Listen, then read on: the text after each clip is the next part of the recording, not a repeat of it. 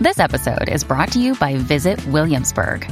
In Williamsburg, Virginia, there's never too much of a good thing. Whether you're a foodie, a golfer, a history buff, a shopaholic, an outdoor enthusiast, or a thrill seeker, you'll find what you came for here and more. So ask yourself, what is it you want? Discover Williamsburg and plan your trip at visitwilliamsburg.com. This episode is brought to you by Shopify. Forget the frustration of picking commerce platforms when you switch your business to Shopify, the global commerce platform that supercharges your selling wherever you sell. With Shopify, you'll harness the same intuitive features, trusted apps, and powerful analytics used by the world's leading brands. Sign up today for your $1 per month trial period at shopify.com slash tech, all lowercase. That's shopify.com slash tech.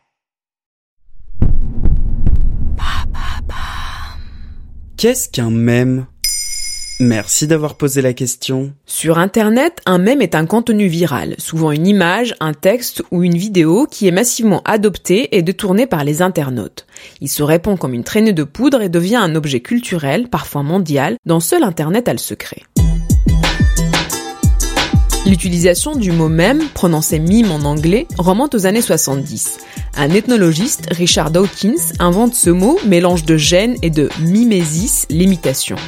Les mèmes seraient en quelque sorte la version culturelle de nos gènes, des phénomènes qui codent notre identité culturelle et sont transmis, imités et transformés socialement. Mais l'utilisation du mème sur Internet recoupe une réalité un peu différente. L'un des premiers mèmes daterait de 1996. Il s'agit d'une vidéo d'un bébé en 3D qui danse en couche-culotte sur un fond noir. Ah oui, les côtés bien chelous d'Internet étaient déjà là depuis le début, quoi. Aujourd'hui, un mème est une expression de la culture Internet. Il suffit de se connecter à Instagram, Twitter ou Facebook pour voir la même image détournée des dizaines de fois, circuler pendant des mois, évoluer, puis disparaître. Et les mèmes ne sont pas que visuels. Prenons quelques exemples sonores.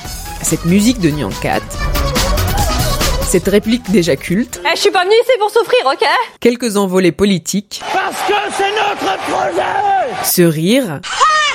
mais aussi ça. Ou ça. Cette réplique d'Hitler. Ce saxo endiablé. Ou encore le fameux.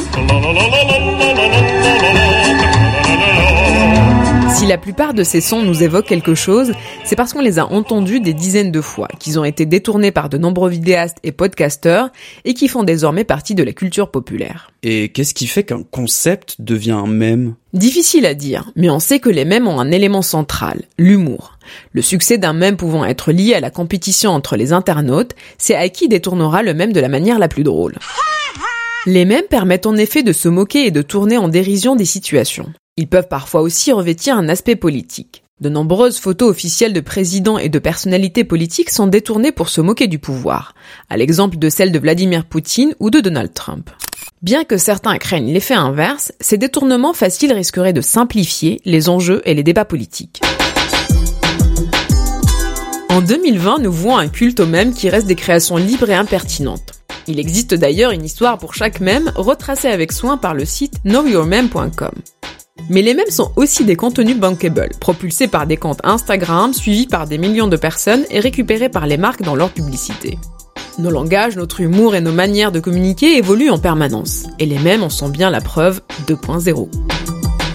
Voilà ce qu'est un mème. Maintenant, vous savez. En moins de 3 minutes, nous répondons à votre question. Que voulez-vous savoir? Posez vos questions en commentaire sur toutes les plateformes audio et sur le compte Twitter de Maintenant, vous savez.